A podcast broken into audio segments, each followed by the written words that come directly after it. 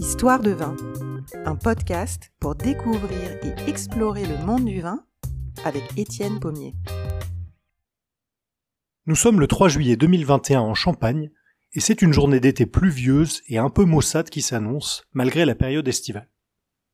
Or, les nuages qui couvrent le ciel de Reims en ce samedi matin ne sont rien en comparaison de la tempête qui va s'abattre sur les vignerons quand en milieu de journée tombe une nouvelle en provenance du Kremlin et relayée par l'agence TASS. La Russie vient de s'approprier l'appellation Champagne. La veille, Vladimir Poutine a signé un amendement à la loi de réglementation des boissons alcoolisées qui réserve désormais l'utilisation du terme russe champagnskoye aux vins pétillants produits en Russie et relègue tous les autres vins effervescents, y compris le champagne, sous la simple dénomination de vin à bulles. Certes, les producteurs français ont toujours le droit d'écrire en alphabet latin le terme de champagne sur leur bouteille. Mais ils doivent modifier leur appellation en cyrillique sur la contre-étiquette. La réplique des champenois ne se fait pas attendre. Le comité interprofessionnel des vins de champagne s'insurge contre cette appropriation du nom. La maison Moët et Chandon annonce l'arrêt temporaire de ses exportations vers la Russie, et cette décision crispe jusqu'au gouvernement et aux diplomates du Quai d'Orsay. Pour les maisons de champagne, il s'agit avant tout d'un affront et d'un crime de lèse-majesté, car les clients russes fortunés savent bien que le véritable champagne est français. Mais alors pourquoi Vladimir Poutine a-t-il décidé de taper sur le champagne? Il est vrai que les relations diplomatiques entre la France et la Russie à l'été 2021 sont pour le moins tendues. Mais cette décision, sous ses apparences de protectionnisme économique, est surtout éminemment politique et diplomatique. Et pour bien comprendre pourquoi le Kremlin a choisi de cibler le champagne, il nous faut remonter le temps aux origines de la relation si particulière qui unit la Russie aux célèbres bulles françaises.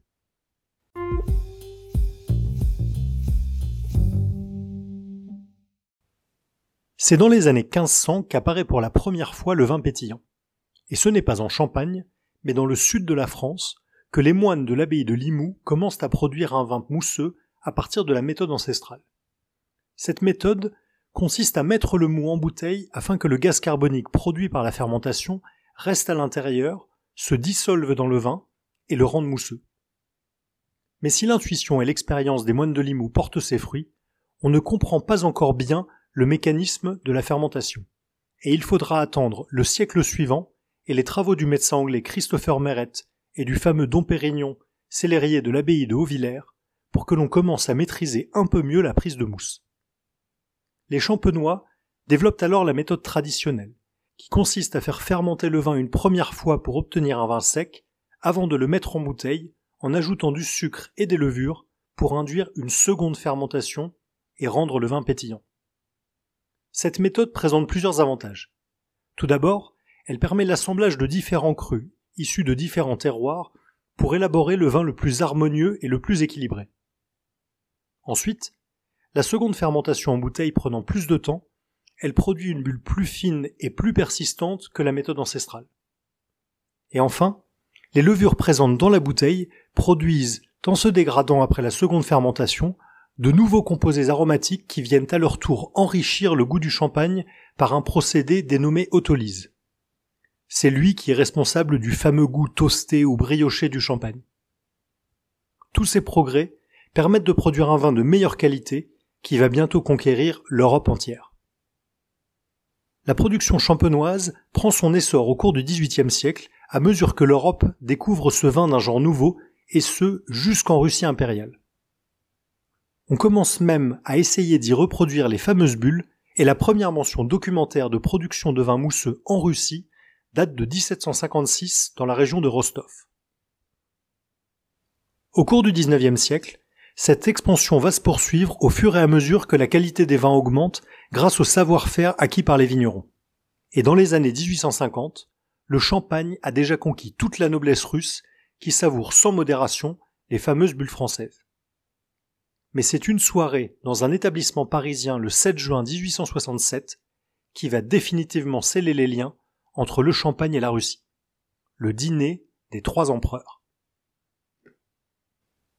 À l'occasion de l'exposition universelle de 1867 à Paris, le tsar Alexandre II convie au café anglais le Kaiser allemand Guillaume Ier, le chancelier Otto von Bismarck, ainsi que son propre fils, le futur Alexandre III, qui donnera son nom au célèbre pont parisien.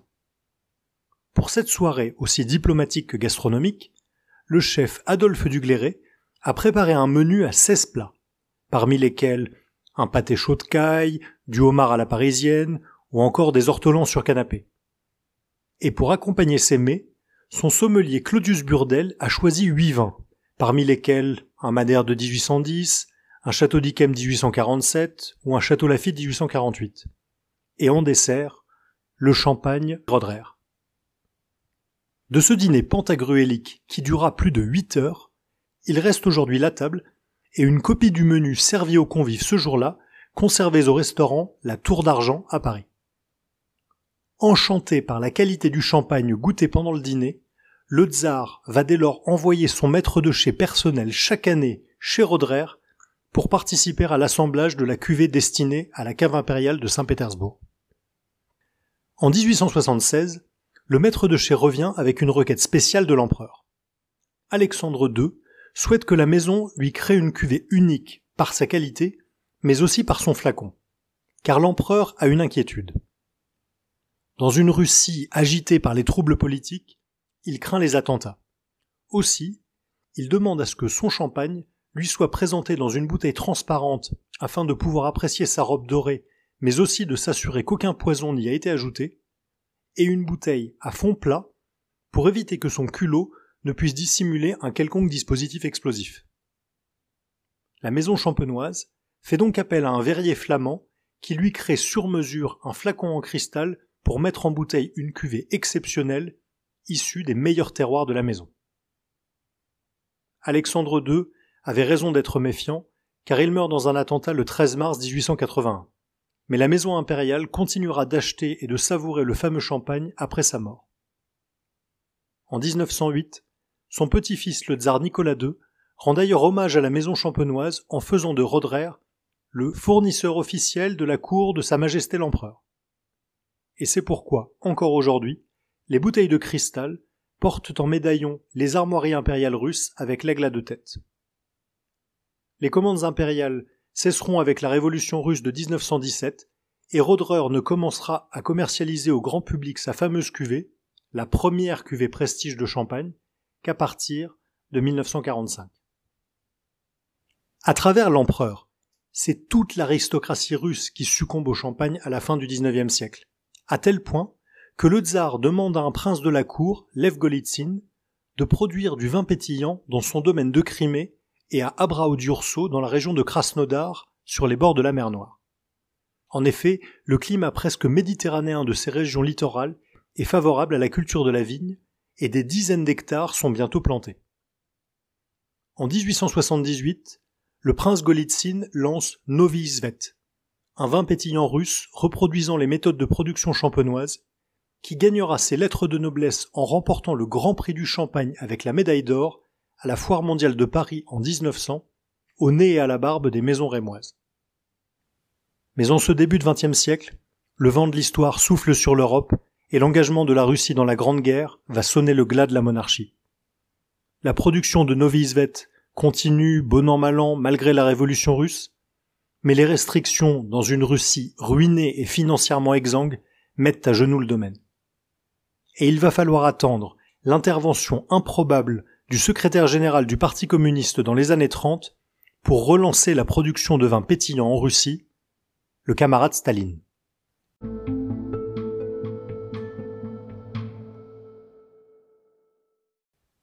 Au début des années 30, la collectivisation forcée des terres et la réquisition excessive des denrées alimentaires, combinées à des interdictions de déplacement pour les populations, causent une immense famine à travers toute l'Union soviétique.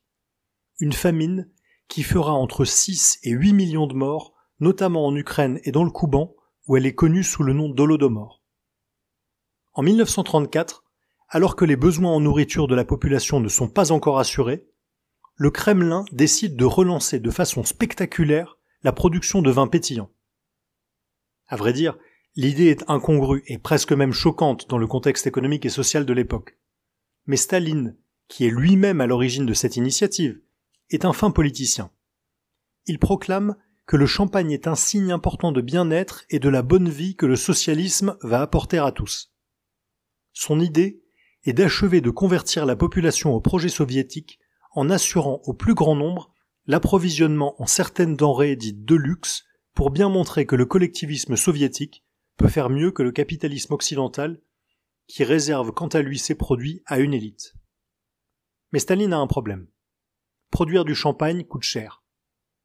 S'il a déjà les vignes, notamment en Crimée, en Géorgie et dans la région de Rostov, le processus de production long et coûteux de la méthode traditionnelle qui demande plusieurs mois, voire plusieurs années pour produire, est incompatible avec les finances et les exigences soviétiques.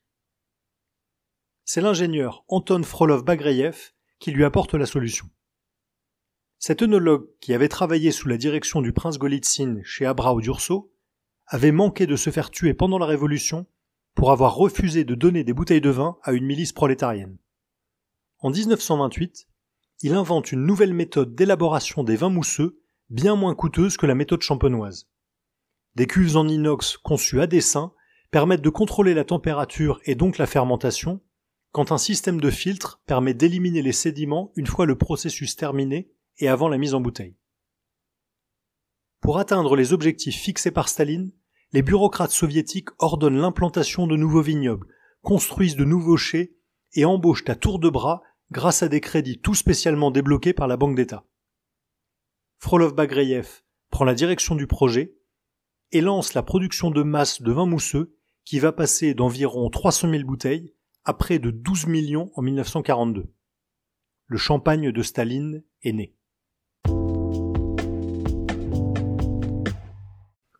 Mais de champagne, ce vin mousseux et sucré, conformément au goût de Staline, n'a que le surnom, car la qualité de cet ersatz est médiocre. La méthode de production en flux continu sera perfectionnée dans les années 50, mais seulement afin de pouvoir satisfaire aux exigences productivistes de l'État soviétique. La pression du chiffre propre au régime stalinien avait commencé dès le début. En 1938 déjà, quand la maison à Brao-Durso n'avait pu atteindre ses objectifs de quantité, le journal local s'était ouvertement demandé si le directeur n'était pas un ennemi de la classe prolétarienne. Les cépages utilisés à l'origine étaient principalement l'aligoté et le chardonnay plantés par le prince Golitsyn. Mais pour répondre aux impératifs de production, on privilégie bientôt les variétés les plus productives, la question de la qualité n'étant même pas posé. Il s'agissait juste de faire du volume. Rendement très élevé et coûts de production limités au strict minimum permettent de proposer le sovietskoye champagne-skoye à un prix relativement abordable pour toute la population soviétique. La critique culinaire Anya von Bresmen, née en Union soviétique, se rappelle le goût de ce curieux breuvage. Pour moi, ça avait le goût d'une eau pétillante sucrée, mais avec de l'alcool. Mais pour Yuka Gronov, autrice du livre Caviar with Champagne, comme il s'agissait du seul vin pétillant disponible dans le bloc de l'Est, il est impossible pour elle de dissocier ce goût insipide et doucereux des mémoires souvent heureuses auxquelles il était associé. Quand j'y repense, je me rappelle surtout les longues soirées d'été dans la chaleur moscovite, ou les pique-niques à Kiev sur les berges du Dniepr quand j'étais jeune. C'était le Coca-Cola de l'Union soviétique, ça symbolisait la belle vie. C'était le vin des célébrations, du nouvel an, des anniversaires. Mais la vie n'était pas facile pour autant, malgré la propagande. Et c'était une période très contradictoire. Comme se le rappelle Anya van Bresmen, il y avait toute une industrie du bonheur qui produisait des comédies, du vin et du chocolat. Mais en même temps, des gens étaient arrêtés chez eux en pleine nuit et tout le monde était terrifié. Le paradoxe du sovietskoye champagnskoye illustre bien toutes les contradictions d'un régime et d'une époque où les magasins étaient presque vides de produits de première nécessité, mais où l'on faisait la publicité du pseudo-champagne soviétique sur les camions qui emmenaient les prisonniers vers le goulag. La production et la consommation continueront de se développer pendant toute la période soviétique, mais connaîtront un coup d'arrêt pendant les années 1980 suite à la politique anti-alcoolique de Mikhail Gorbatchev avant de repartir un peu vers la fin des années 90. Aujourd'hui, l'URSS a disparu. mais Novi Svet est toujours la marque phare de la Fédération de Russie. Elle appartient à un milliardaire ami de Vladimir Poutine, Yuri Kovalchuk, qui a notamment accueilli le mariage de sa fille dans sa station de ski en 2013. L'autre grand producteur historique, Abrao est la propriété d'un autre oligarque proche du régime, Boris Titov. Alors quel goût a-t-il, le champagne scoyer russe, aujourd'hui?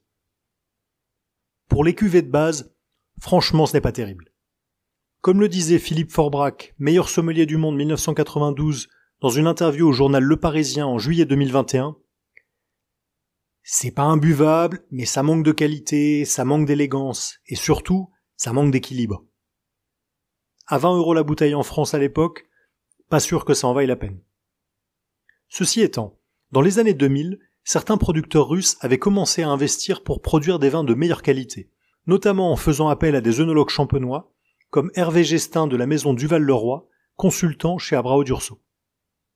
En 2020, un blanc de blanc brut 2017 du domaine Fanagoria produit dans la péninsule de Taman sur les bords de la mer Noire a même obtenu la médaille d'or au concours des chardonnays du monde organisé en Bourgogne.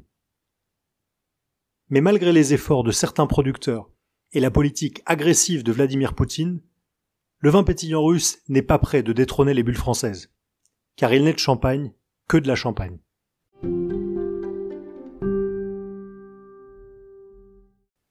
Voici donc l'histoire de la relation si particulière que la Russie entretient avec le champagne depuis Alexandre II et la cuvée cristal, au sovietskoye champagnskoye promu par Staline dès les années 30 pour aboutir au développement du vignoble russe au début du XXIe siècle. Et pour vous raconter cette histoire, je me suis basé en partie sur un article de la journaliste Jessica Gingrich paru en novembre 2019 dans le magazine Gastro Oscura. Au moment de l'annonce de Vladimir Poutine en juillet 2021, la Russie ne représentait qu'1,8 million de bouteilles par an pour la Champagne, soit un marché plutôt modeste en volume pour une région qui exporte des dizaines de millions de bouteilles à travers le monde. Mais un marché stratégique en valeur, car centré sur les cuvées haut de gamme. Mais aujourd'hui, cette histoire est en suspens. Depuis février 2022 et le déclenchement de la guerre en Ukraine, les relations avec la Russie sont rompues et la plupart des maisons de champagne ont stoppé leurs exportations et fermé leurs points de vente.